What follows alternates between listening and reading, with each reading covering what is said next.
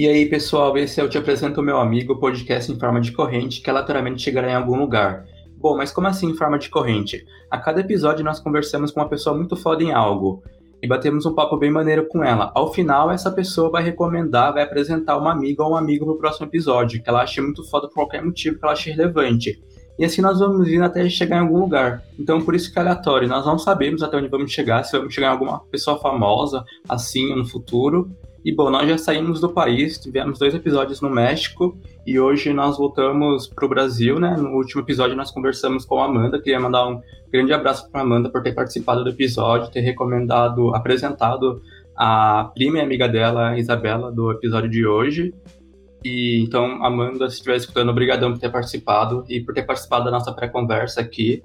E enfim, hoje nós vamos conversar com a Isabela, que é publicitária, vamos trocar essa ideia com ela hoje, Jean, beleza? Você tá animado pro papo? E aí, Charles, cara, fiquei bastante animado porque na pré-conversa ela falou que, que tinha um, um, um, canal dela, né, o Purisa Grilo, e eu, eu, eu, tipo assim, eu dei uma olhadinha aqui e eu vi que é bem interessante até pro, pra gente tirar várias dúvidas que a gente já tem sobre o próprio Te Apresento Meu Amigo. Então, eu fiquei bastante animado, assim, é, é uma coisa que eu tenho muita dúvida, entendeu? Mídia social e design tem, meu, tem, tipo, muita dúvida, então eu tô bem animado. Sim, sim. Vamos trocar essa ideia com ela hoje, então. E aí, Isabela, tudo bem? Como você tá? Oi, gente, tudo bem, e vocês? Bom, queria começar te perguntando, então, qual é a melhor forma de engajar nas redes sociais? Porque, pelo jeito, você manja um pouco disso já, não? Sim, é... Então, na verdade, tem alguns truques assim também para fazer, mas a maior forma de engajar que eu acho é a constância de publicação. Você ter uma constância. É, você tem um planejamento também é muito bom e depend... conteúdo para a pessoa, porque hoje em dia as pessoas não buscam no Instagram somente o que quer comprar ou produto, eles querem também né, um conteúdo. Então acho que um conteúdo bem pensado, bem trabalhado, junto com a constância de postagem, é uma boa forma de engajar. Sim, isso aqui. Tipo, o Jean tava falando que a gente está tentando agora com o nosso podcast causar engajamento e fazer divulgação, porque nos 10 primeiros episódios nós tentamos criar tipo uma base de, do formato dele. E agora nós estamos tentando divulgar, então a gente não sabe meio como a gente pensou nisso, de criar tipo uma, uma tabelinha com cada dia postar alguma coisa a gente começou a fazer, mas acho que nós falhamos um pouco em alguns dias, a gente não sabe, não sabemos se a gente coloca, tipo, ah, tal dia, quarta-feira vai ser isso, quinta aquilo. Então, isso seria um bom passo para começar, você acha? Criar, tipo, uma, realmente um calendáriozinho de postagens? Então, é que eu sou uma pessoa que gosta muito de planejamento. Eu só consigo, assim, alinhar o que vai sair de conteúdo e tudo mais na minha página fazendo o planejamento. Eu acho que seria legal vocês fazerem uma página né, do Instagram, não sei se vocês já têm, e fazer a página do Instagram usando hashtag e tudo mais. É igual você falou, quarta-feira vocês publicarem tal coisa. É, o ideal é publicar todo dia, mas não é sempre que as pessoas conseguem. Então eu diria que o, o mínimo seria três vezes na semana. Aí você estipula qual assunto você quer falar nisso, nessa, nesses dias. É, também você pode é, dar dicas sobre podcasts e tudo mais. É, deixa eu ver o que mais vocês podem fazer. Pode, por exemplo, tem uma, uma coisa que eu aprendi que era os sete pilares, né, do Instagram. E aí, nesses sete pilares, você vai buscar alguma coisa. Por exemplo, é, você quer vender seu serviço, você quer fazer engajamento e tudo mais. Se vocês quiserem depois também posso passar para vocês esses sete pilares. E aí você pode ver qual que combina mais com vocês para poder fazer as publicações. Aí no engajamento vocês fazem uma pergunta e tudo mais. O que o Instagram pede sempre é interação. Então, você interagindo, você vai gerar engajamento. O Instagram quer isso. Hoje em dia, a interação que tem mais peso é salvar, né? Depois compartilhar, depois vem comentar e por último curtir. Então, hoje em dia, curtida não é, é sinônimo de que você vai estar engajando com aquele conteúdo. E, Isabela, por exemplo, você é formada em publicidade, né, publicitária, e, e tem essa página no Instagram, né, que é a Purigrelo. Essas coisas que você aprendeu, tipo, como manejar uma conta no Instagram, você aprende isso, isso na faculdade ou que você aprende usando o Instagram, sabe? Todas essas dicas, por exemplo, que você deu agora pra gente, é algo que você aprende usando o Instagram ou são conceitos já pré-estabelecidos no mundo publicitário ou algo do gênero? Eu vou ser bem sincera, na época que eu fazia faculdade, o Instagram não era a plataforma que mais bombava como é hoje em dia. Era mais o Facebook. Mas sim, a gente aprende algumas coisas, assim, como que é, chega no seu público, essa coisa de público-alvo, de conteúdo e tudo mais.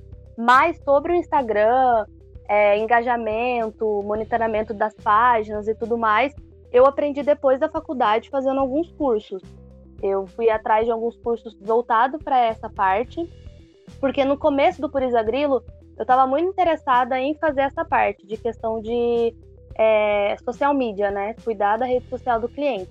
Hoje em dia já estou para outro lado, estou mais para o designer gráfico mesmo, de fazer identidade visual e tudo mais. Mas tudo que eu aprendi nesse ano que eu estou com o Purisa Grilo foi mais fazendo cursos. Lógico que a carga da publicidade, da faculdade, ajuda bastante a gente ter uma noção do que a gente pode ou não fazer, é, do que é bom fazer, de qual é o seu público-alvo, o que você quer atingir, essas coisas a gente aprende sim na faculdade. Mas o, a prática mesmo eu aprendi com o Instagram foi mais depois da faculdade. É, mas Isa, uma coisa que eu fiquei na dúvida é que assim, você estava falando de engajamento, de salvar, curtir e tudo mais. Mas e a parte dos seguidores, por exemplo? Porque a gente tem um, um problema que é o seguinte: a gente tem uma ideia de um podcast que é bom, que é boa, até pelo menos a gente acha, né? É, não, não que eu acho que é, tipo assim, não querendo ser arrogante, mas é, a gente pelo menos confia e acredita nessa ideia. Só que a gente tem esse problema de levar essa ideia às pessoas, porque a gente não consegue ainda alcançar tantos seguidores. E daí, como que uma pessoa faria quanto a isso? Tipo assim, não vai comprar seguidores, né? Eu não acho que isso seja o meio correto. Então, é, acho que a compra de seguidor, na verdade, hoje em dia é até proibido pelo Instagram. Se o Instagram pegar um perfil que fez isso, você é banido do Instagram. É, tem o famoso algoritmo do Instagram que muda, assim, sempre tá mudando e deixa as pessoas loucas, que é a questão do engajamento. Hoje em dia o engajamento é muito mais difícil do que antes. Mas tem como você engajar sim. Foi que nem eu te falei ter uma constância, usar as hashtags certas. Tem sites na, inter na internet, você buscar no Google mesmo, que te mostram quais são as hashtags mais utilizadas para o seu nicho, né? É, você tem que ter a constância, que eu te falei, mostrar conteúdo, aparecer no stories é uma coisa muito importante hoje em dia, porque as pessoas assistem bastante stories, mas é com o tempo mesmo. Assim, eu gosto muito do, do engajamento orgânico, mas tem a forma de você conseguir também, né, patrocinar as suas publicações. Que você paga, né, um valor para aquilo rodar, que é o que aparece na, no feed, sabe? Quando aparece patrocinado. Aí você patrocina, mas tem todo um gerenciamento antes, em cima, qual é a campanha que você quer criar, o que você quer atingir, o público. Aí tem como você direcionar sexo, é, idade, tudo para ver, né? E isso tudo você vê nas suas informações mesmo do Instagram que aparece para você as informações depois de um tempo, você vê quem está engajando mais, se é, é, público masculino, feminino, e disso você pode explorar essa forma de promoção, né, de patrocinar aquela, aquela publicação. Mas se você ah, no momento não tem como investir nessa parte de patrocínio e tudo mais, porque querendo ou não é um investimento, é, eu diria para você utilizar das técnicas que tem mesmo, as hashtags, é, pedir para os amigos compartilharem, salvar a curtida, é, aparecer bastante no Stories, ter um planejamento de conteúdo, tudo isso vai fazendo com que vocês apareçam cada vez mais na plataforma. Mas, Isa, é, esse assunto do tráfego pago versus orgânico eu acho muito legal e daqui a, daqui a pouquinho já vou entrar um pouco mais nele. Mas uma dúvida que eu tenho, por exemplo, existem ferramentas que, você falou, é proibido comprar seguidor e eu acho também que é inútil. Tipo, não agrega em nada para a ferramenta, para o serviço ali da sua página e tudo mais. Porém, é, tem, tem algumas coisas assim, por exemplo, automação. Não sei se você já viu, que são sites que você coloca o seu perfil, faz login por, por esse site, e daí você coloca, tipo, como se fosse o direcionamento do seu público-alvo para esse site, é, com as hashtags que você quer que ele busque, com o perfil de pessoas que, ele quer, que você quer que ele busque, e ele vai seguindo essas pessoas para elas te seguirem de volta. o que, que você acha disso? Não sei se você já viu. Então, o pessoal fala mesmo, eu já ouvi falar, eu nunca utilizei, eu já ouvi falar é, disso daí de seguir para a pessoa te seguir de volta. É um bom começo, eu acho assim que toda ferramenta que o Instagram te possibilitar é válida. É, é lógico que você não pode criar um Instagram e esperar que as pessoas te vejam lá sem utilizar nenhuma dessas técnicas. Agora, essa forma de seguir e as pessoas dá resultado, porque as pessoas que você seguiu vão ver que você seguiu ela, vai te visitar, aí vai interessar, aí vai ver se segue também. Então, dessa forma é válida. Só que chega uma hora que também. Só que também não é uma confirmação, né? Tipo, que você seguiu essa pessoa e ela vai te seguir de volta. Então. É, eu diria. Assim, eu não utilizo essa técnica, para falar a verdade. No Purisa Grilo, eu.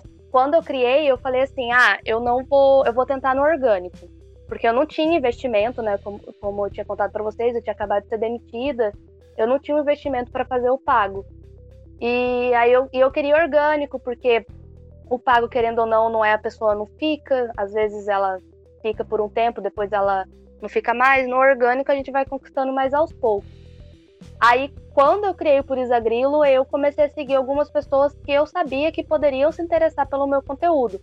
Mas o que é legal você fazer também é nas hashtags, você indo lá nas hashtags, tem como do seu nicho, né? Você tem como ver quem quem é, tá comentando sobre aquilo, quem tá usando aquela hashtag e seguir essas pessoas também. Entendi, entendi. Cara, é interessante você falar isso da hashtag, porque a hashtag eu acho que é um dos recursos que a gente menos explora. Por exemplo, a gente não pesquisa hashtags relacionadas ao nosso tema, do nosso podcast. E é uma coisa que realmente a gente nem chegou a pensar. Eu, eu, pelo menos, digo por mim, a gente não chegou a pensar até onde eu sei. E uma coisa que eu tava até. É, que você comentou do tráfego pago e do tráfego orgânico, é que uma vez eu já testei o pago numa outro, num outro projeto meu.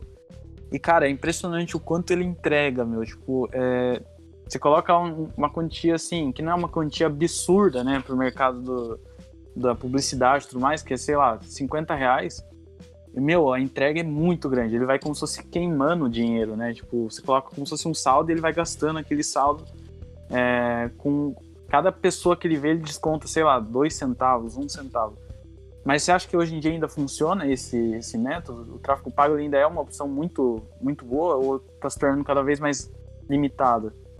Eu acho que, na verdade, o que vale a pena é mesclar as duas estratégias. Porque, assim, o tráfego pago não é só você chegar lá e apertar o botão de patrocinar colocar uma quantia e, e deixar rodar. Não, tem, tem pessoas, né, que, tipo, não é a minha especialidade, mas tenho amigos que são especializados nessa parte de, e eles criam campanhas mesmo, eles perguntam para você, você quer atingir que, que, maneira?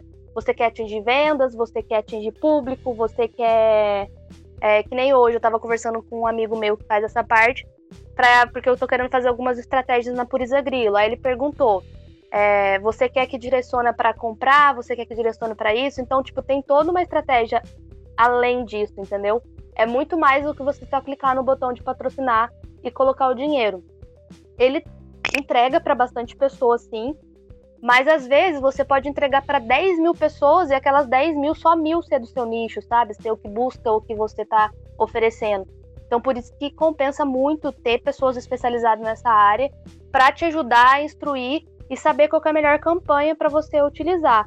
Eu gosto muito do tráfego orgânico porque ele a longo prazo ele é melhor, mas assim, na minha opinião, é, tem pessoas que preferem o tráfego pago, mas eu acho que o ideal mesmo é mesclar. Por exemplo, eu eu vou com orgânico, é, chega uma hora que eu preciso fazer uma campanha maior, aí eu falo, não, seria bom investir em tráfego pago agora.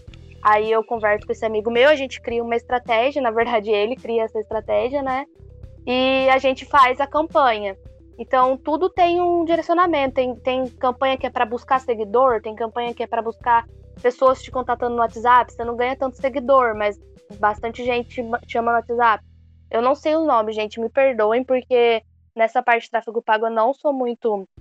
É, não tenho especialidade. Mas é, eu acho que vale os dois. Eu acho que não existe um melhor do que o outro. Eu acho que o ideal mesmo, que nem eu falei, é mesclar. Entendo, entendo. É, eu já vi também gente que é mais especialista em um do que em outro. Até os termos, né? Os termos do tráfego pago são bem mais específicos, tem várias análises que eles fazem de acordo com a distribuição do conteúdo e tudo mais. E é, antes de encerrar esse, esse tema aqui, eu queria comentar com você você ver a nossa ideia de marketing, de, de marketing, de publicidade que a gente já teve uma vez. E que a gente ainda, às vezes, acho que a gente ainda pensa em, em utilizar. Que é basicamente o seguinte: é, a gente está gravando episódio, e daí, por exemplo, você falou que a gente está falando de publicidade. Então, se eu tiver algum amigo, por exemplo, que, que caia no, tipo, no nome dele ali, mais ou menos envolvido com a história, eu ia mencionar ele aqui, por exemplo, e daí quando a gente postasse o episódio no Instagram lá, a divulgação e tudo mais, a gente ia marcar ele lá, tipo como se fosse um bait, sabe? Tipo assim, ó, mencionados no episódio. E o meu amigo que nem ouve o podcast, ele ia ver o nome dele lá. E ele ia falar assim: caramba, o que, que eu tô fazendo aqui? O que, que esse cara falou de mim? Daí a gente tava pensando em fazer uns clickbait assim. Você acha que é muito sacanagem fazer uma coisa assim? Não sei se você entendeu. Entendi. No caso, vocês queriam é, marcar a pessoa, mesmo a pessoa não ter sido é, mencionada só para gerar a curiosidade dela fazer o clique, é isso? Não, é, ela teria sido mencionada, entendeu? Tipo, uma pessoa que não, que não acompanha, mas que eu conheço, ou o Charles conhece, ou sei lá, por algum motivo. Ah, tá, ela teria sido mencionada. Sim, mencionada no episódio. Ah, não, fato, vale muito, vale muito isso. Eu acho legal. Daí desperta curiosidade nela, entendeu? Claro, não, isso é muito legal. Eu acho a ideia de vocês, do podcast, eu acho que eu falei para vocês no, no WhatsApp, que eu acho genial, assim, tipo, são pessoas, assim, que, igual vocês falaram, quem sabe um dia vocês chegam em alguém que já é bastante conhecido. Mas são histórias de vidas, né, diferentes, e cada um tem uma batalha, uma forma de pensar e tudo mais, e é legal pra caramba isso. Então, acho que se vocês estruturarem isso, fazer isso tudo certinho, da forma que eu te falei, ter um planejamento, uma constância, é, vontade você já tem, que é o mais, que é o principal, assim. E ter umas estratégias pequenas que, que seja para começar agora, vocês vão muito longe, eu tenho certeza disso. Oh, valeu, a gente tá tentando. Isa, mas você já falou, a gente comentou do Poriza Grilo, só que acho que quem tá ouvindo não entendeu direito o que é. Eu queria te pedir para você explicar o que é exatamente o Poriza Grilo, como você criou, o que aconteceu. Você falou que tinha sido demitida do trabalho, né? depois criou. Eu queria contar, que você contasse essa história pra gente. Tá, então. Eu formei publicidade em 2016, mas eu sempre tive uma quedinha por design gráfico, a vida inteira, assim. Sempre gostei.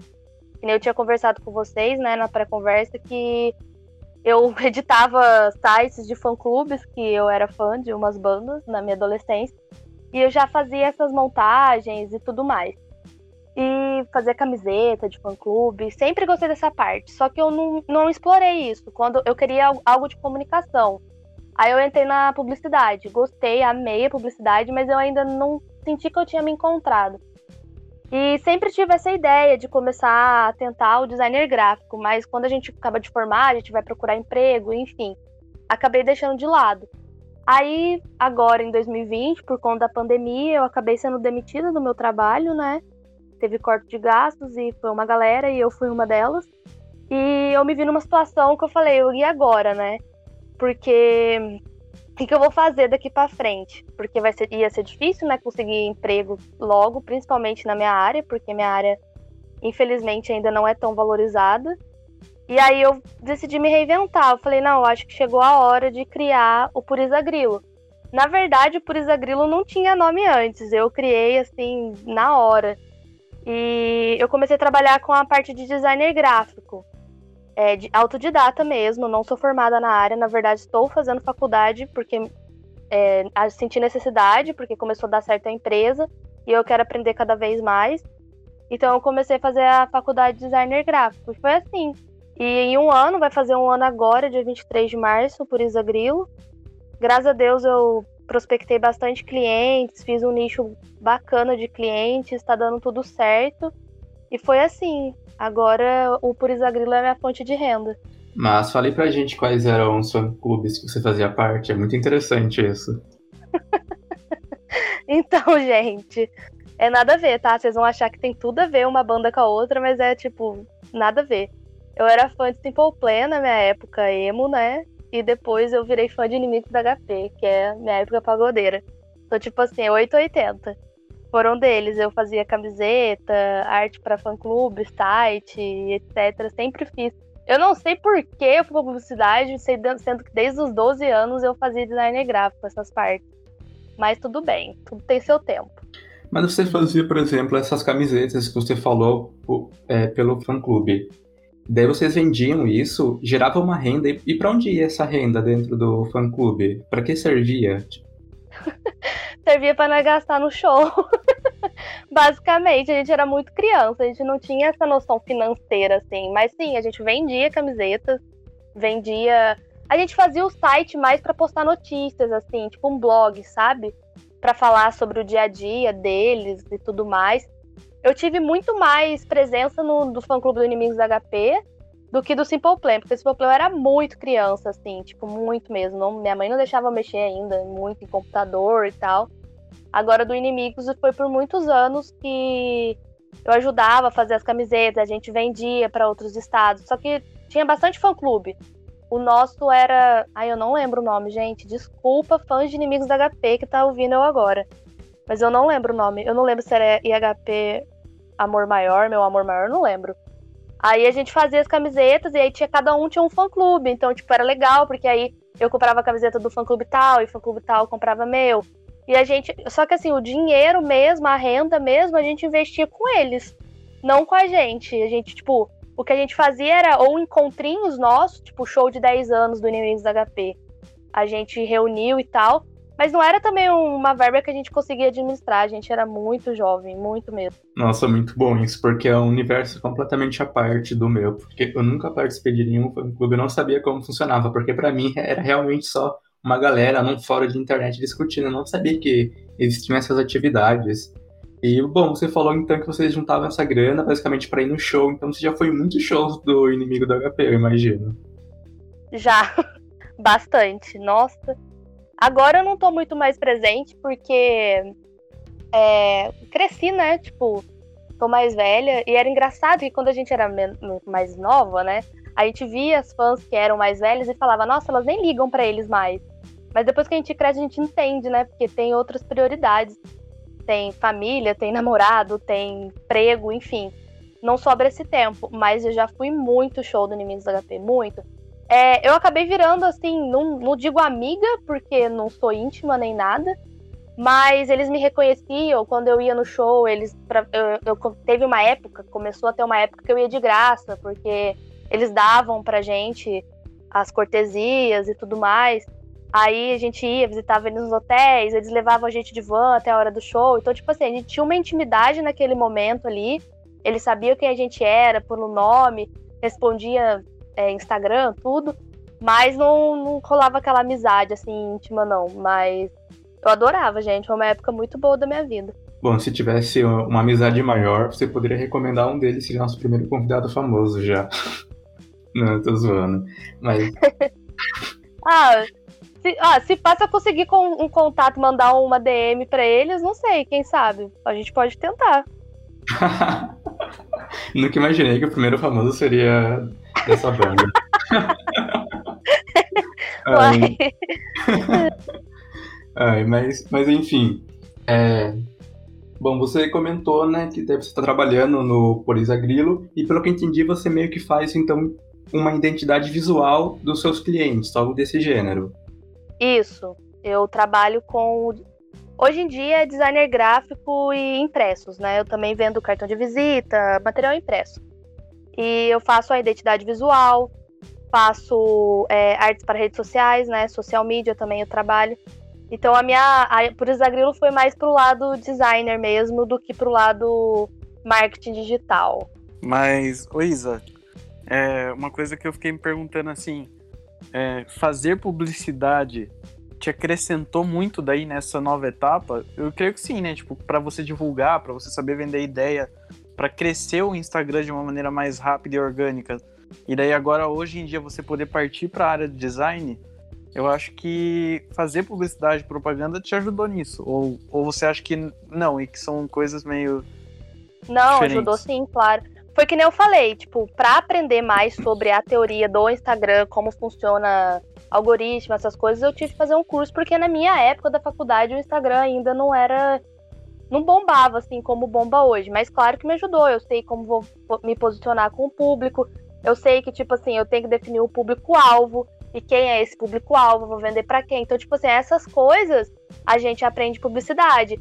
É, cores, até eu não fiz faculdade de design, no design eu tô vendo muito mais sobre cores, mas na publicidade a gente já aprendia. A gente teve uma introdução até à criação de arte, né, que era a matéria de criação de arte, que também abordava essa parte de, de criar, né, da criação, mas me, me agregou muito, muito mesmo.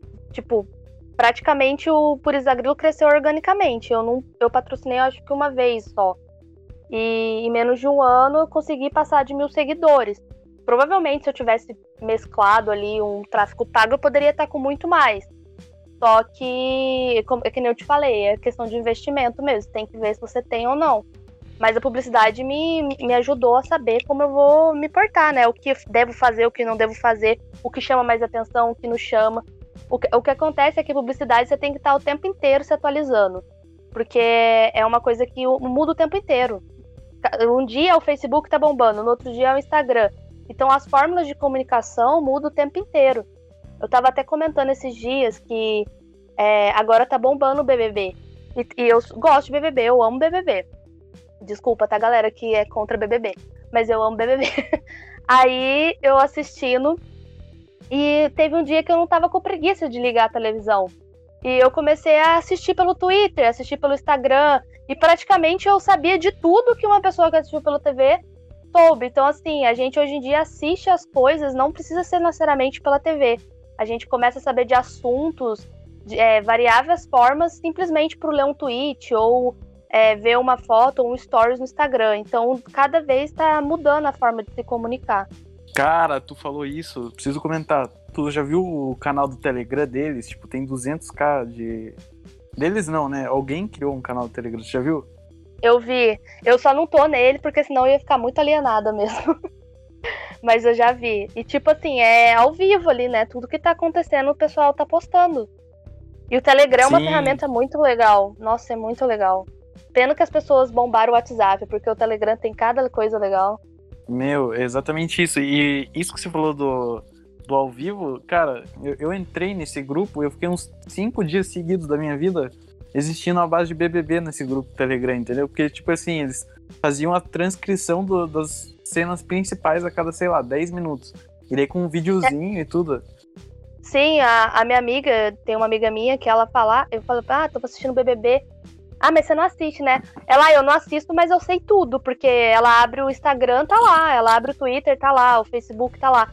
Então, assim, as pessoas estão sabendo, ligadas no, no, no no BBB, por exemplo, pelo, pela rede social, não tá, tipo, necessariamente assistindo o programa na TV. Tanto que essa sacada deles de colocar influenciadores digitais provavelmente deve ter sido por causa disso, por conta de, tipo, já vai tirar alguém desse nicho, tipo assim, do pessoal do Instagram, pessoal do YouTube, que é umas ferramentas que agora estão bombando muito mais do que você ligar uma televisão. Mas isso que tu falou, cara, sabe que eu vejo que um problema que acontece na Globo é o seguinte: eles demoram muito para pegar a sacada da o movimento da coisa, sabe? Um, prova disso é que eu tava na, nesse grupo que eu falei e agora eu não tô mais, por quê? Porque o primeiro grupo que eu tava tinha 300 mil é, participantes e daí a Globo, a Rede Globo derrubou o grupo que ajudava a engajar, tipo, de uma maneira gigantesca a Rede Globo, a Rede Globo mesmo foi lá e derrubou o grupo, sabe? Tipo, por direitos autorais. Daí todo mundo ficou tipo assim, meu, não, é, não faz sentido que a que a emissora não percebeu o retorno, tipo, grotesco que esse grupo dá pra ela. Embora eles estejam ali lucrando, sabe? Daí você fica, meu, eles estão muito defasados na coisa. É, então, mas acontece que às vezes eles fazem isso porque quem poderia estar tá lucrando mais era eles, sabe? Tipo, beleza, gera engajamento, gera audiência, né? Que é o principal e tudo, que os patrocinadores que estão pagando lá, prova Coca-Cola, prova não sei o quê, tudo querem, né? O, o, a audiência. Só que às vezes eles viram nisso uma ferramenta deles fazerem eles ganhar mais dinheiro ainda. Aí às vezes do ano que vem, 2022, vai ter um grupo do Telegram oficial do BBB. E provavelmente você vai ter que pagar alguma coisa pra estar nele, sabe assim? É igual o Globoplay. O Globoplay virou uma plataforma streaming, porque as pessoas cada dia agora estão indo para lá. E o BBB, tipo, eu. Eu não assisto televisão, gente, é muito difícil eu ver TV, mas eu amo BBB. Aí eu assinei o Globoplay durante esses três meses. Imagina o tanto de assinatura que eles não estão recebendo agora por conta do BBB mesmo. Sim, entendi. Cara, é um, é um bom ponto de vista isso. Mas e aí, tu votou contra a Carol com K? Claro. Óbvio. acho que é assim. acho que é assim, né? O Brasil se uniu nesse momento, né? Foi uma coisa bizarra, assim, porque tava todo mundo. Eu nunca vi. Eu gosto muito do Twitter, sabe? E eu nunca vi todo mundo pensando a mesma coisa. Eu acho que o paredão que tem mais desavença, assim, tipo assim, de voto do, do público é o de agora, né? Mas o da Carol Conká, eu acertei, eu ganhei uma panqueca no Instagram porque eu acertei a porcentagem que ela ia sair. eu amei o que gerou isso. Porque um monte de lugar tava fazendo. Ah, eu, eu li, gente. Posso estar enganado, mas eu não entendo nada dessas coisas de direito. Mas eu li que era errado a gente usar a imagem dela para fazer esse tipo de, de, de, conteúdo. Mas tinha muita gente falando, tipo, acerta porcentagem exata e ganha tal coisa. Isso gera engajamento. Por exemplo, eu mesma fiz uma publicação no Puriza Grilo sobre BBB. Porque é o assunto mais falado, a gente tem que se inteirar disso, entendeu? Então o meu, o meu foi como as cores afetam no BBB porque lá dentro você vê que a sala é muito colorida, os quartos são muito coloridos e tudo mais, e isso tudo tem um significado, é para gerar estresse e tudo mais, para as pessoas não conseguirem relaxar, para dar as brigas, para o povo surtar, é tudo pensado. Nossa, mas isso, isso que tu falou é, é, é um ponto que eu já ia entrar, fazer uma pergunta mais adiante, mas já vou fazer agora. É, isso das cores, por exemplo, vermelho chama mais atenção mesmo. Como que funciona isso na, na prática do, do Instagram mesmo, da, de uma rede social, de, de alguma empresa que quer fazer um anúncio para chamar atenção, tipo, essa questão das cores. Como que funciona isso? Então, as cores elas trazem sensações, né? Isso eu vou sempre repetir, tipo, você ela transmite sensação. Então, por exemplo, vou dar um exemplo. O branco transmite paz, limpeza, leveza, objetividade. Aí tem vários, tipo, vermelho é atenção, paixão, é, muita gente usa para dar fome, porque é uma cor que gera fome, laranja também. Então, assim, cada um tem uma, uma, um significado. Só que todo ser humano não é igual, né, gente? É diferente. Então, assim, o vermelho para você pode dar ser a cor da paixão, para mim pode ser a do calor, entendeu? Então, são várias é, sensações que transmitem uma cor. E isso sim influencia muito. Tanto que quando eu vou criar a identidade visual identidade visual mesmo, do zero com o cliente, quando ele compra o pacote de identidade visual, porque às vezes os clientes só querem fazer o logotipo. Aí não tem esse estudo em cima e tudo mais, é mais eu faço o briefing com eles, eles respondem mais por, pelo gosto deles. Mas quando tem, a gente estuda a cor, vê qual é a cor é melhor. Teve um cliente meu que ele, ele queria a cor roxo e verde.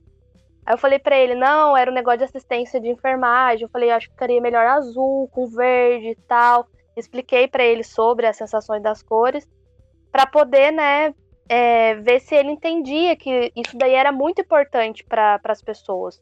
Mas o que seria exatamente a identidade visual? Quais são os pontos que, que isso tem? Por exemplo, você vai pensar a identidade visual do zero de uma empresa, você disse, de, de algum lugar. O que você leva em conta para fazer? Tipo, a história da empresa, algo desse gênero? Quais são os pontos para você começar a criar uma identidade visual do zero? Então, a identidade visual nada mais é de um conjunto de elementos gráficos, né? E eles vão comunicar ao público o objetivo, os valores, o propósito, a missão, o produto, o serviço da empresa. Então é mais, mais ou menos, vou dar alguns exemplos. Da identidade visual é nome, slogan, cores, tipografia, embalagens, outras peças de divulgação. Isso depende do que o cliente vai querer. Para eu criar a identidade visual do zero, eu mando briefing para eles, muito conhece como briefing, e eles me respondem o que tá lá e eu quero saber tudo. Eu quero saber o nome da empresa, eu quero saber o porquê da empresa, como que a empresa surgiu, tudo de mercado. Eu vejo, tento convencer o cliente, mostro, né, tipo, isso também que não, que tipo, tá decidido daquela cor e aí a gente tenta, mas não chega no, no consenso, aí acaba fazendo da cor que ele pediu mesmo. Eu primeiro estudo tudo. Gente, pessoal que vai fazer identidade visual, os briefings dos designers. É muito importante a gente conhecer vocês, ser mais sobre a empresa, é, saber qual é o posicionamento que, que, a empresa quer no mercado, pra gente ter uma. uma para onde ir, né? Decidido. Tem clientes que não chegam decididos, e mesmo depois de, de responder o briefing, não se decidem. Aí a gente tem mais uma conversa, aí a gente cria eu vou criando junto. Eu costumo falar que eu faço o briefing para o cliente responder, mas o brainstorm eu faço com o cliente mesmo. Porque eu sou sozinha na empresa, só trabalho eu comigo mesma, eu faço tudo na minha empresa, por enquanto. Espero que daqui para frente eu consiga contratar funcionários. Mas é, eu preciso de fazer brainstorm. Às vezes eu mando umas mensagens para algumas amigas minhas que também são da área de design, publicidade tudo mais, para fazer esse brainstorm, mas na maioria das vezes é com clientes. Aí lá eu, eu deixo aberto mesmo, para eles mostrarem o que, que eles gostam, o que, que eles não gostam, qual é a faixa etária do público-alvo deles, o que, que eles querem que as pessoas pensem quando olham no logo. Então, tipo assim, tudo vem da pesquisa, sabe? Para depois eu ir para a criação. Quando chega na parte da criação, aí é, é, criar, tipo, pegar tudo aquilo que ele disse e transformar no, num elemento que compõe tudo aquilo e que vai gerar o que ele queria no, no público. E rola muito uma situação, por exemplo, eu vou tentar te explicar o cliente ou as pessoas não levarem tão a sério isso, porque eu já vi algumas pessoas, alguns amigos meus que são meio que desse ramo, e eles falam assim: ah, o cliente não leva muito a sério, porque ele acha que, que isso não vale o valor que eu tô dando. Tem até aquele meme, tipo, ah, o desenho da, da empresa eu deixo pro meu sobrinho fazer, tanto que tem aquelas páginas de zoeira, web design é minha paixão, e tem uns designs super zoadaços. Acontece muito isso de você apresentar um projeto e a pessoa achar que, que aquilo não vale o que está fazendo algo assim? Acontece. Acontece muito, na verdade. é, eu não sei, tipo, o que, que, o que, que a pessoa pensa. É porque a gente que é designer, a gente dá muito valor no visual. Tem clientes que não dão tanto esse valor assim. E também os clientes acham. É, não todos, gente, porque meus clientes são maravilhosos, não posso colocar eles no meio. Mas assim, tem alguns que vêm falar com você, que não chega nem virar cliente, mas que querem um preço mais barato e tudo mais, porque acham que você faz aquele logo, aquela arte em três minutos. E não é. Você tem todo o estudo em cima. Por isso que eu falei que é muito importante responder o briefing. Tem cliente que não leva a sério o briefing. Eu tenho que convencer a responder o briefing. Falar, não, é importante eu saber isso para poder criar. E, mas assim, quem chega querendo identidade visual completa, tipografia, paleta de cores, essas coisas, normalmente já meio que entende da necessidade daquilo. É, o difícil é você convencer alguém que não entende que aquilo é importante. E é aquilo, o sobrinho sempre tem, né? O sobrinho. Eu já fui o sobrinho. Hoje em dia eu estou me especializando. Mas eu já fui o sobrinho.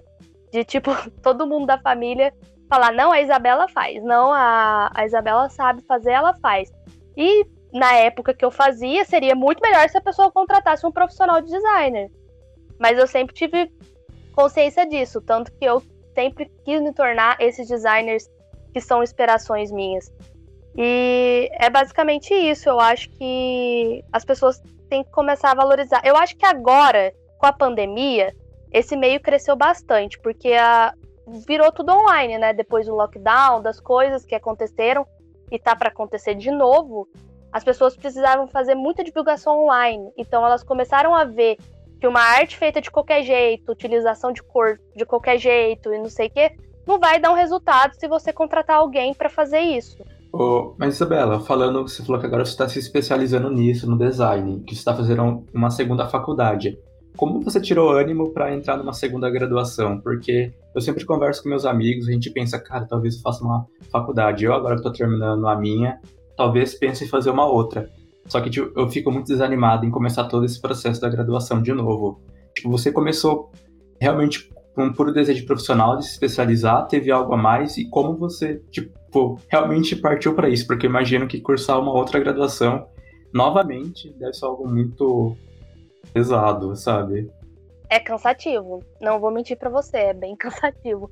Porque é, você te... eu faço online. Hoje em dia, na verdade, está tudo online, mas eu já faço a faculdade online para ter tempo mesmo, porque eu preciso fazer todos os meus serviços e depois a faculdade. Mas o que me motivou é essa forma de querer sempre melhorar. Eu não acho que eu faço é maravilhoso, entendeu? Tipo, eu não acho que eu nunca vou achar isso. Eu sempre vou querer estar tá melhorando. E por mais que eu tenha habilidade, sei mexer no programa e tudo mais, a gente nunca sabe tudo. Então eu queria aprender a parte teórica também tudo mais. Como eu sou autodidata, querendo ou não, os designers formados em designer julgam muito a gente também. Então eu falei, não, eu quero me especializar, eu quero me tornar, eu quero saber, porque eu não, eu faço algumas coisas, por exemplo, se você ver um logo que eu fiz no começo do ano passado com o de agora, você vê que teve uma melhora. E foi por conta disso, porque eu aprendi mais, me especializei mais. Então, cada dia, se eu puder, eu sempre vou tentar melhorar. Então, acho que me motivou mais foi isso, porque eu, eu me encontrei profissionalmente, eu vi que é isso que eu gosto de fazer. Poderia ter feito isso em vez de publicidade, hoje em dia eu penso isso, até para dar um ânimo, né? Porque na época que eu fiz publicidade eu era bem mais nova, era só aquilo, minha preocupação e tudo mais. Mas é, foi agora que, que eu despertou essa paixão mesmo pelo design gráfico de uma vez e que eu vi que isso poderia virar o meu sustento, que, que eu embarquei mesmo nisso, de melhorar, ficar melhor, cada dia melhor, e para poder também, né, tipo, hoje em dia eu, eu cobro um valor, mas futuramente, quando eu tiver uma especialização melhor, eu posso mudar esse valor, entendeu? Então eu quero crescer tanto financeiramente dizendo, como nas artes mesmo. Eu quero que as pessoas vejam toda essa esse processo que eu passei, sabe? Desde o meu primeiro logo até o último, assim, para eu saber que realmente eu cresci, eu melhorei. Então é isso, eu sempre busco estar tá achando uma forma de melhorar. Eu nunca consigo me acomodar assim nessa parte. Sim, faz sentido. Ainda mais se você encontrar algo que você realmente quer fazer, que é aquilo que você vê para o seu futuro, mesmo sendo uma segunda graduação após a primeira, deve ser eu falei que é pesado, mas se é algo que você realmente gosta, também não fica tão pesado assim, é mais leve, né? É, só voltando pro papo anterior, para causar mais engajamento nesse nosso podcast, no zoeira, mas eu queria te perguntar sobre o BBB. Você iria pro BBB? E se você fosse, que tipo de pessoa você acha que você seria lá dentro? Seria tipo alguém barraqueiro ou seria a galera falar, ah, planta? Não, eu ia ser louca, eu acho. Eu ia ser. Nossa, não sei. Mas assim, eu não iria. Eu acho que eu não iria. Eu não teria psicológico nenhum para ficar trancado dentro de uma casa com pessoas com personalidades totalmente diferentes da sua, assim. Eu acho que ia ser, ia ser legal, mas assim, três meses é muita coisa. Não sei, né, se eu ia ficar esse tempo todo também. Mas eu acho que eu, eu não ia. Eu não sei se eu ia ser barraqueira. Eu sou bem. Eu tenho um pavio um pouco curto. Mas eu sou bem sincera, assim, tipo, eu acho que eu ia ser tipo a Juliette da vida. Todo mundo fala que eu ia ser a Juliette. Porque tagarela, não para de falar, fala as coisas mesmo na cara, não tá nem aí. E é mais ou menos isso que eu ia ser, mas depende, né? Às vezes isso na edição que eu tô é mal visto. Aí ferrou pra mim. Entendi. É, ô, ô Isa, uma coisa que tu falou lá, lá atrás, ali. Lá atrás, não, ali atrás, sobre faculdade. Eu vou fazer uma pergunta meio polêmica. Mas daí você pode julgar minha pergunta, você pode me xingar até. Mas você acha que daqui 5 a 10 ou 15 anos ainda vai ser necessário fazer uma faculdade de design? Ou você acha que vai estar tudo disponível já, tipo, sei lá, vai, vai ter criadores de conteúdos que vão que talvez estejam nessas faculdades atualmente que vão começar a criar conteúdo tipo de graça e a, as pessoas vão começar a aprender por conta própria, que nem você mesma diz que é que tem essa pegada mais autodidata, mas daí sem precisar realmente de uma faculdade? Você acha que ainda. Então, eu acho que, tipo assim, pelo menos as pessoas que eu mais trombei na vida, a maioria não tinha faculdade de designer gráfico. São poucos que eu conheço que tem. Eu acho que é válido de qualquer maneira. Eu acho que o que eu fiz, o que eu decidi fazer foi essa parte de, tipo, querer saber teoria mesmo. Querer saber mais a parte teórica do que a parte de habilidade. Porque o programa em si, você só aprende na prática ali na hora, não é uma faculdade também que vai é, fazer você se tornar o melhor ou pior. Não, não tem isso, eu acho. É, tem muitos designers que eu conheço que estão assim, muito fodas. E não tem faculdade. Um até que estudou comigo, Rafael. Assim, eu me inspiro nele. Para mim, tipo, se eu pudesse ser um terço do que ele é, do designer que ele é, tá ótimo para mim. E ele não fez faculdade de design. Então, assim, é, é meio polêmico mesmo essa pergunta, porque também não desvalorizo quem faça. Até eu tô investindo nisso para fazer. Mas eu acho que futuramente, assim, é, faculdade mesmo, vai ser poucas coisas que vão precisar, assim, para falar a verdade. Eu acho que a vida nossa tá caminhando muito pro online. Eu acho que faculdade online vai ser muito maior do que faculdade presencial, apesar da presencial ser muito mais completa. É, eu acho isso, tipo, não sei se, se... É porque é, é difícil falar isso, que você falou, é polêmico você falar que você não precisa de uma faculdade para você ser um designer. Eu acho assim que você ter o talento, você conseguir uma ferramenta, transformar aquilo numa arte, que é o que a gente faz, pouco importa se você tem uma faculdade ou não. De verdade, sendo bem sincera. Porque conheço pessoas que fazem designer no Canva, que os designers, assim, nossa, falam super mal do Canva. E conheço pessoas que fazem design incríveis no Canva e não, de, não por isso que, ela, que ele deixa de ser um pouco designer, só porque ele tá num aplicativo que não é o Photoshop, o Illustrator ou o Corel, entendeu? Eu acho que vai muito mais além do que isso. Entendi. Cara, é uma área bem difícil, né? Inclusive eu já fiz um curso de web design faz muitos anos. Daí eu mexia com CorelDRAW, com Photoshop, essas coisas. Mas é, é, bem, é, realmente muito difícil. Hoje em dia eu me resumo a Canva, sabe? E eu tenho um pouco de vergonha por isso, porque eu sei que poderia ir além. Mas uma coisa que eu fico muito na dúvida é no seguinte sentido. Você falou que tem, tem várias coisas teóricas que você vai aprimorando. Por exemplo, a tipografia, a fonte, as cores e tudo mais. Mas assim, o gosto não é muito subjetivo. É isso que eu fiquei me perguntando. Tipo assim, às vezes você vai lá e faz algo na teoria, naquilo que você aprendeu, tudo mais, mas você mostra pro cliente e não gosta. Não, tem, não acontece isso. Tipo, não é, não é algo subjetivo? Acontece, acontece sim. Na verdade, eu queria. Os meus clientes, assim, meu público, ele é mais pequeno e grande. É, pequeno empreendedor, grande não. São os pequenos empreendedores os que estão começando agora. Esse foi o nicho que eu encontrei. Porque é, é a maioria do meu público, então, tipo assim, eles não, não têm muito conhecimento muito nessa área mesmo, não.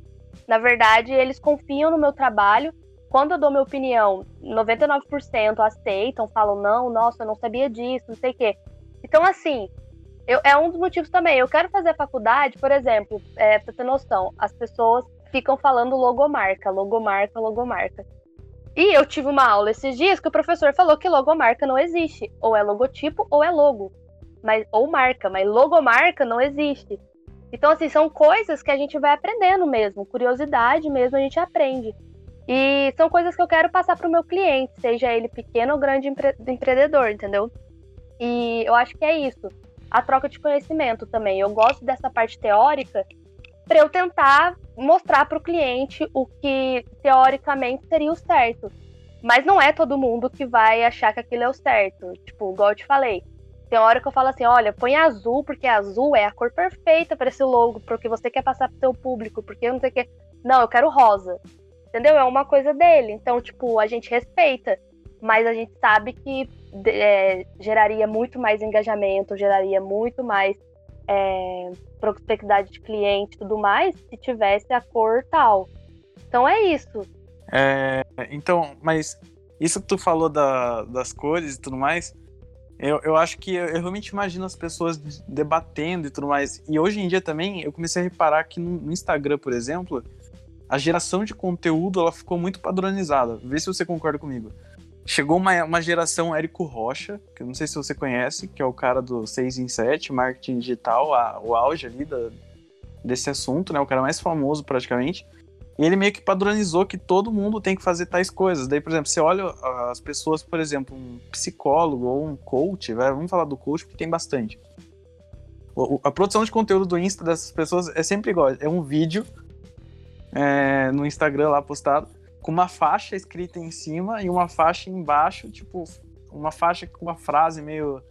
É, não é um clickbait, mas é, é, um pouco apelativo, assim, sobre o que, que ele tá falando e tudo mais. E daí, tipo, eu fico pensando, pô, imagina o cara que fez publicidade e propaganda, por exemplo, ou a pessoa que estuda as mídias sociais, ela abre hoje em dia o Instagram e tá tudo igual, sabe? Tipo, tá tudo mesmo modelo. Daí eu não sei, tipo, como que fica na cabeça de você uma coisa dessa? padronização?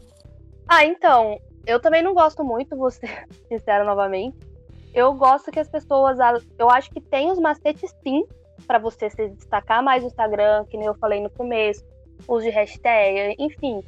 Tem essas coisas que estão padronizadas, que estão certos de que você vai ter um engajamento melhor, mas eu acho que a pessoa tem que mostrar um pouco do que ela é também. Eu acho que se fica muito mecanizado e tudo mais, não, rola. Tipo, eu, por exemplo, eu gosto, eu, Isabela, quando eu busco conteúdo, eu gosto dos diferentes. Eu gosto de buscar, por exemplo, uma blogueira que não tá fazendo igual todas as blogueiras estão fazendo. Gosto das que falam mais da realidade, do que, tipo, ficar naquela coisa só de postar foto linda, maravilhosa.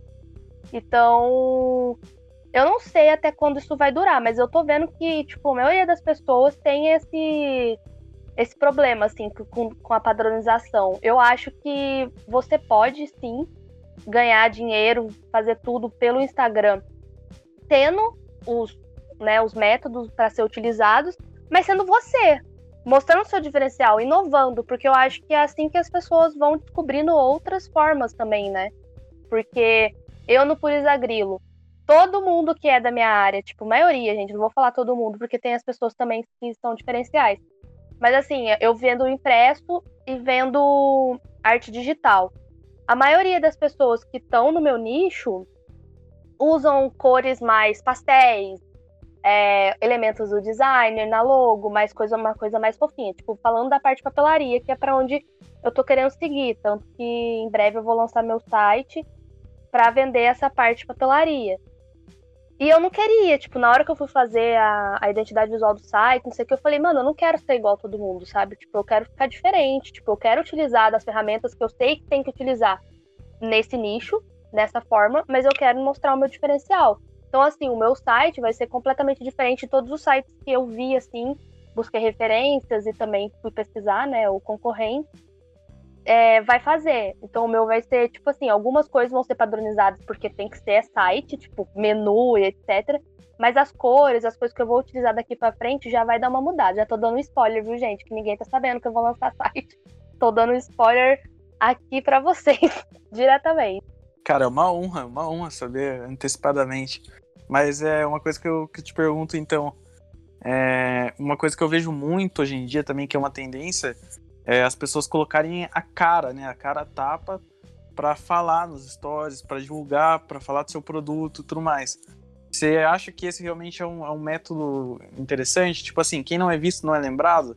A pessoa colocar a cara ali, ela se expor dessa maneira, ela passa uma, uma credibilidade maior? Ou você acha que não, precisa não precisaria disso, talvez?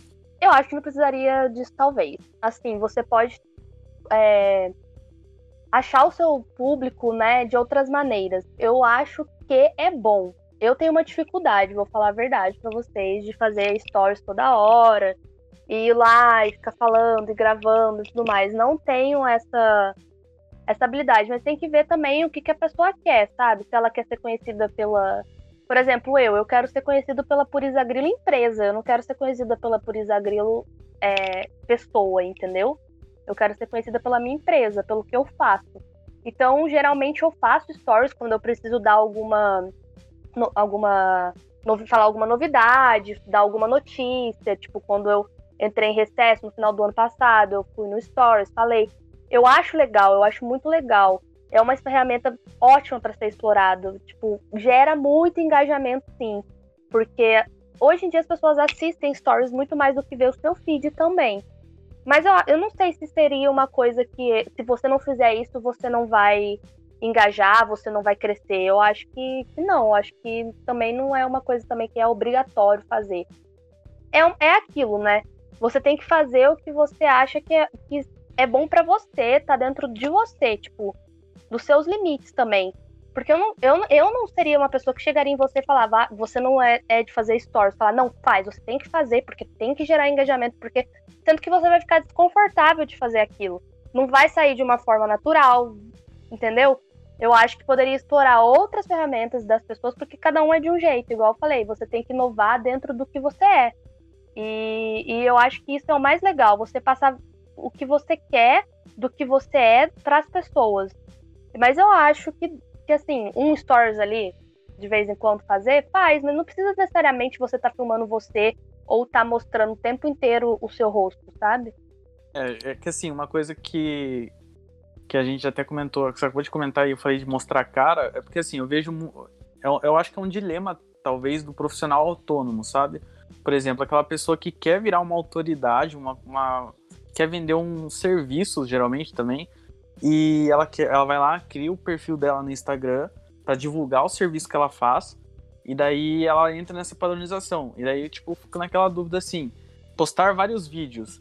Eu vou até perguntar qual time você é. Postar vários vídeos com uma qualidade meio ruim, mas divulgando bastante conteúdo, talvez de uma maneira boa, ou não postar tantos vídeos e fazer um vídeo mais bonito, com umas fotos mais elaboradas e mais, mas não passando tanto conteúdo assim. Qual... Porque assim, eu vejo muito médico fazendo isso também, entendeu? Tem esse dilema entre os próprios médicos. O cirurgião plástico que posta um monte de artes no feed, assim, falando sobre a lipo, lipoaspiração, silicone, sabe? Tipo, artes bonitas, explicando o que é. E tem o cara que ele posta já dando a cara mesmo e falando. Eu fico pensando, tá, mas qual, qual, qual a diferença? Qual, qual time você é, Isa?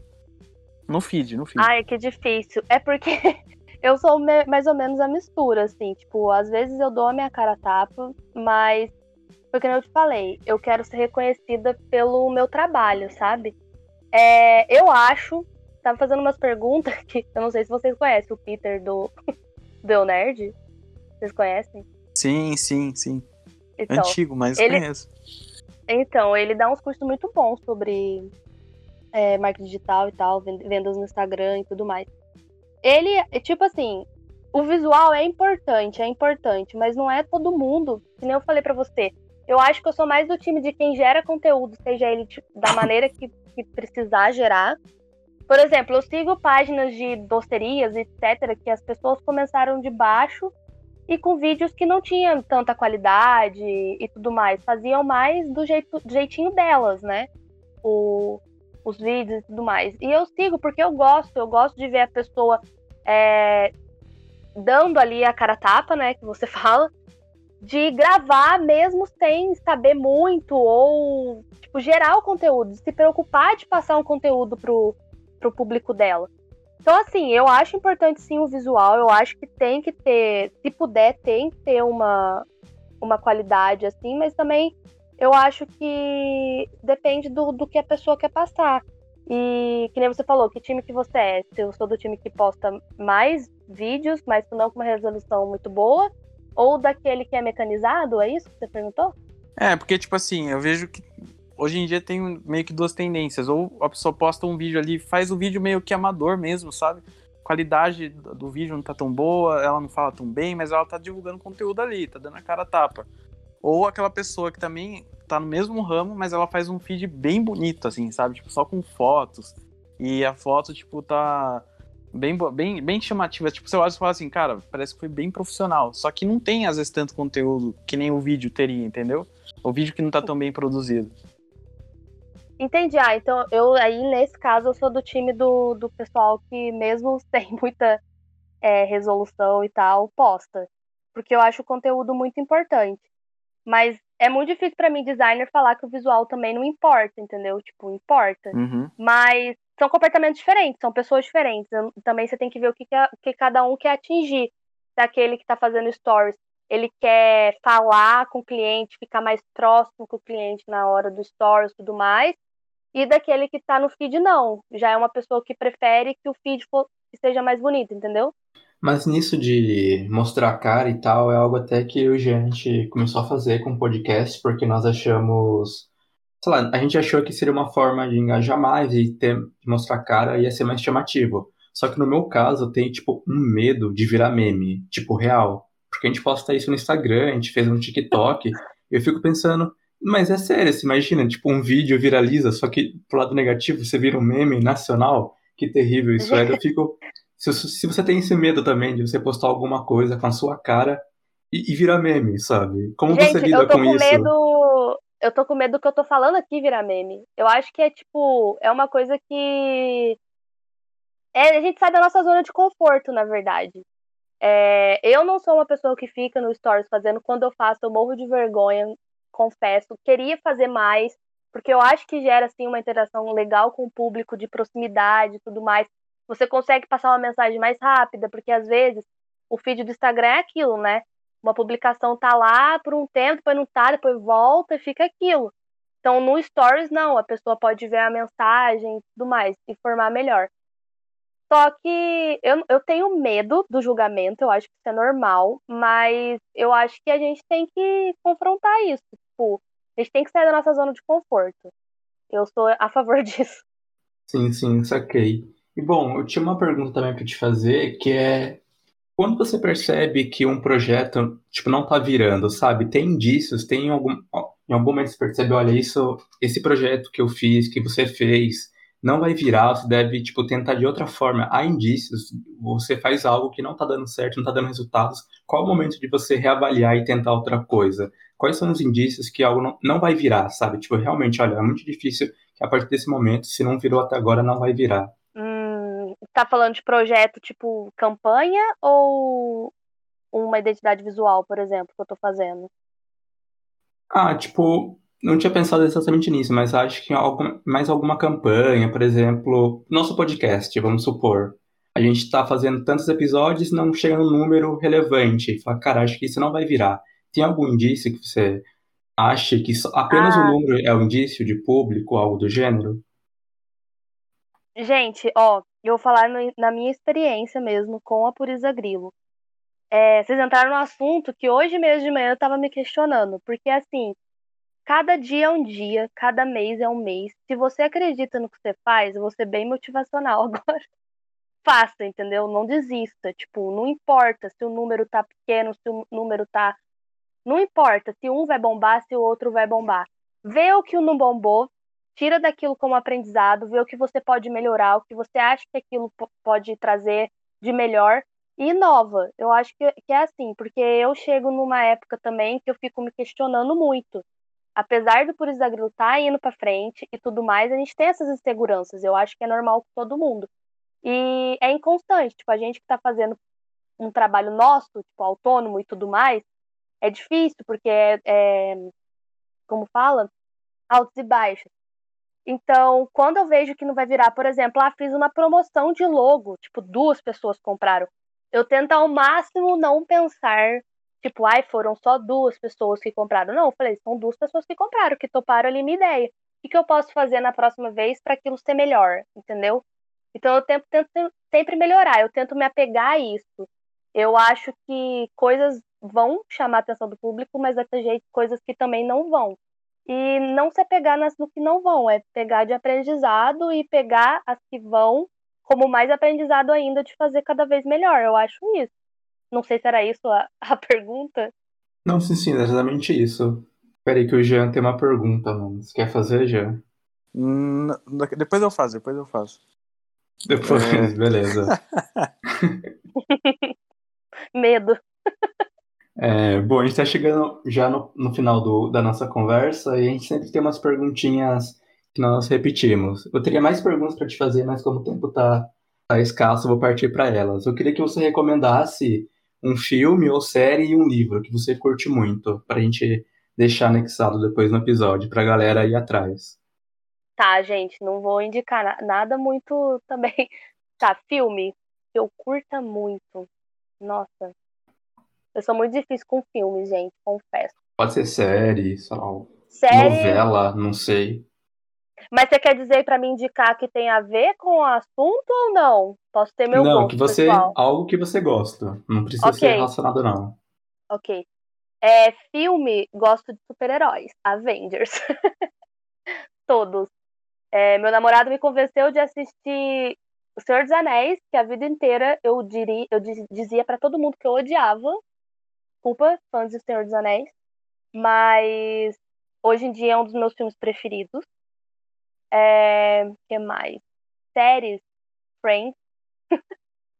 Só quem me conhece assim, a fundo sabe quão viciado eu sou de, em Friends. É, ai, gente, eu sou muito eu sou muito 880, né? Vocês perceberam? Que Isabela, mas você compra, você compra briga com quem prefere How I Met Your Mother? Não, eu gosto de How I Met Your Mother também. Eu não tenho essa não. Tipo, eu acho Friends melhor. Ponto. Tô brincando.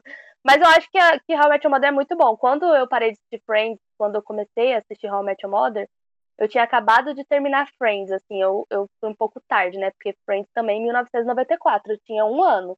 Então não tinha como eu acompanhar desde então. Mas quando acabou Friends, eu senti um vazio existencial na minha vida. Eu falei, gente, o que que eu faço agora? Aí eu comecei a assistir How I Met Your Mother. Então, tipo, gosto dos dois. É, indico também How I Met Your Mother. É, que mais? Grey's Anatomy. eu assisto essas séries, séries, gente. Ou é dramático ou é de comédia. Mas eu sou muito ruim pra série nova. Eu não consigo. Eu olho, tipo assim, eu entro no, no Netflix, coloco lá, tipo, ah, vou assistir essa série que é nova, todo mundo tá falando bem, vou assistir. Aí eu coloco o primeiro episódio e falo, ah, não, vou assistir Friends. eu sou basicamente assim. Então, série seria mais essa. Livro. Nossa senhora, gente. Eu tinha muito hábito de leitura quando eu era criança. Hoje em dia eu perdi tanto. Mas, ó, vou indicar um que tem a ver com o que a gente falou aqui. Psicologia das cores é muito bom para você entender sobre essa parte. É... A Sutil Arte de Ligar o Foda-se. Foi um dos últimos livros que eu li é muito bom também. É, eu não conheço esse primeiro livro que você falou, mas esse do A Sutil Arte de Ligar o Foda-se, né? acho que eu já vi em alguma livraria. Acho que tem vários livros que estão com essa pegada ultimamente, né? Ou que é, pelo é menos tem foda-se na capa, no título. Ou que tem uma capa chamativa, que é o que ele é. tem tudo. uhum. é, e bom, a gente também sempre pergunta como você se vê daqui a 10 anos? Quais são os seus projetos a longo prazo? O que você pensa pro Polisa Grilo no futuro? Você já falou que pretende talvez contratar alguém que está pensando diversificar mais e mais como quais são os planos futuros? Como você se vê daqui a 10 anos? Se tivesse alguma mensagem que você deixaria para você no futuro, qual seria ela? O que você pretende atingir? Ai, que difícil, gente. Pera, pensar um pouquinho. Ah, eu me imagino bem, assim. Não só financeiramente, eu, quer, eu queria, tipo, que meu trabalho agregasse em alguma maneira é, na vida das pessoas, sabe? Nossa, soltaram um foguete aqui agora tudo bem. é, mas enfim, eu, eu gostaria tipo, de, de inspirar muitas pessoas em questão de se reinventar, que nem foi o que aconteceu comigo, de mostrar que você pode sim conseguir é, fazer o que você ama, trabalhar com o que você ama. E eu me vejo rica, maravilhosa. Ah, eu me vejo bem, gente. Eu quero que, tipo, eu quero ter um site, que eu te falei, a curto prazo é isso que eu tô buscando em primeira mão para vocês, eu tô divulgando isso. É, para vender as minhas artes digitais e também meus impressos, porque eu gosto muito de papelaria, eu sou uma amante da papelaria desde pequena também, então que juntar os dois. Então daqui para frente eu espero ter a empresa mais consolidada, né, com funcionários trabalhando para mim e eu quero ter um e-commerce. É basicamente isso. Então, eu espero que realmente você consiga chegar ao, ao ponto de estar em Nova York com seu Starbucks, casacão no inverno, pedindo um táxi na, na beira da avenida, assim, toda Nossa, apressada. Ia legal. E eu, eu também te falei para você indicar aí suas redes sociais, teu trabalho, tudo que você quiser, seu Insta pessoal, por Isa Grilo, quiser passar valores também aí, é com você. Fique à vontade. Gente, então, é... o meu arroba é arroba purisagrilo, com dois L's e Isa com um S. É, no, no, Instagram, né, no caso. E também tem o meu pessoal que é arroba isa.grilo, com dois L's também. E futuramente eu, eu venho aqui, se vocês me chamarem de novo, para divulgar meu site, que por enquanto eu, eu mexo somente com o Instagram. E se vocês quiserem saber alguma coisa de orçamento e tudo mais, é só entrar em contato comigo pelo meu WhatsApp. Lá na minha página do Instagram já tem um link direcionando. Qualquer dúvida que vocês tiverem, quiserem fazer uma identidade visual, prometo que não sou careira. Tenho toda uma. Um, um público que me ajuda a, a fazer os meus preços que seja justo, né, para todo mundo. Então, me procurem lá que eu passo para vocês certinho. Aí, pessoal, vamos lá dar um. Pedir um orçamento para Isa, então. Fazer um. Já vou fazer um merchan aqui também. E tenho certeza que vocês vão curtir. Eu dei uma olhada no Insta dela, o profissional. Cara, maravilhoso o conteúdo que ela produz. Então, curtam lá. E Isa, é... agora chegou já no, no finzinho, né? Queria perguntar quem é a pessoa que você tanto admira e que você vai indicar é, o nome dela aí e falar um pouquinho dela pra gente, por favor. Então, eu vou indicar minha amiga aqui de Itajubá. Vocês vão continuar em Itajubá. É... O nome dela é Raquel, ela é psicóloga e ela é muito foda. Eu já acho ela foda como amiga, mas eu sempre brinco com ela que sempre quis ter vontade de ser a paciente dela, porque ela deve ser muito incrível como psicóloga. E no momento que a gente está passando, né, pandemia mundial, eu acho muito válido trazer uma psicóloga pro programa. É, eu tô precisando. Hoje mesmo eu tava vendo de marcar já umas, umas sessões, então Ai, gente, vou amar falar. É, vou amar falar com a Raquel e vou tentar não fazer isso uma, uma sessão de terapia na próxima conversa. Então, Saúde mental é a melhor coisa. Sim. Cara, é, tá difícil, tá difícil. Mas é enfim, é, então vai ser uma honra ter a Raquel aqui. E Isa, agradecer imensamente pela tua participação, pela disposição, esse papo, tipo, fantástico. É, também pelos, pela sua ajuda ali de comentar um pouco sobre o nosso caso, no comecinho ali do papo e tal. Então, nossa, obrigado mesmo. E também já tô bem ansioso de falar, porque eu falei, é tipo assim, tô bem já ansioso de falar com a Raquel e vamos que vamos. Então, tem alguma coisa pra falar, Charles? Ah, quero agradecer também a Isabela por ter participado, aceitado o convite. Eu sempre menciono isso em todo episódio. Eu acho que isso é muito aleatório quando o seu amigo, sua amiga te convida para participar de um podcast de duas pessoas que você nem conhece. Então, obrigado por ter aceitado, por ter participado. Foi um papo bem legal mesmo. A gente aprendeu bastante coisa que provavelmente a gente já vai levar para nossa nosso projeto aqui. E também obrigado pela indicação da Raquel. Também estou ansioso para falar com ela agora, porque a gente não, não conversamos ainda com ninguém dessa área de, da psicologia, então vai ser um papo bem bacana. E Isa, muito obrigado novamente por ter participado. Imagina, meninos, eu que agradeço. Eu amei a ideia de vocês. Vou torcer muito para dar certo, para cada vez mais vocês estiverem crescendo. E se precisarem de uma design, estou aqui também para o projeto de vocês. E a Kel é foda, vocês vão amar ela. E queria agradecer também a Amanda por ter me indicado, que é minha prima irmã, né? A gente é amiga, prima, irmã, a gente é tudo. Então ela também é muito foda, eu queria falar isso pra ela. Um salve aí pra Amanda. Eu, eu acho que só o Charles agradeceu ela no começo, então talvez, talvez tenha esquecido, mas, cara, é um abraço imenso pra Amanda, uma pessoa extremamente querida e que tava aqui na pré-conversa com a gente também. A gente tava dando muita risada e conversando numa boa, então um abraço enorme pra Amanda aí.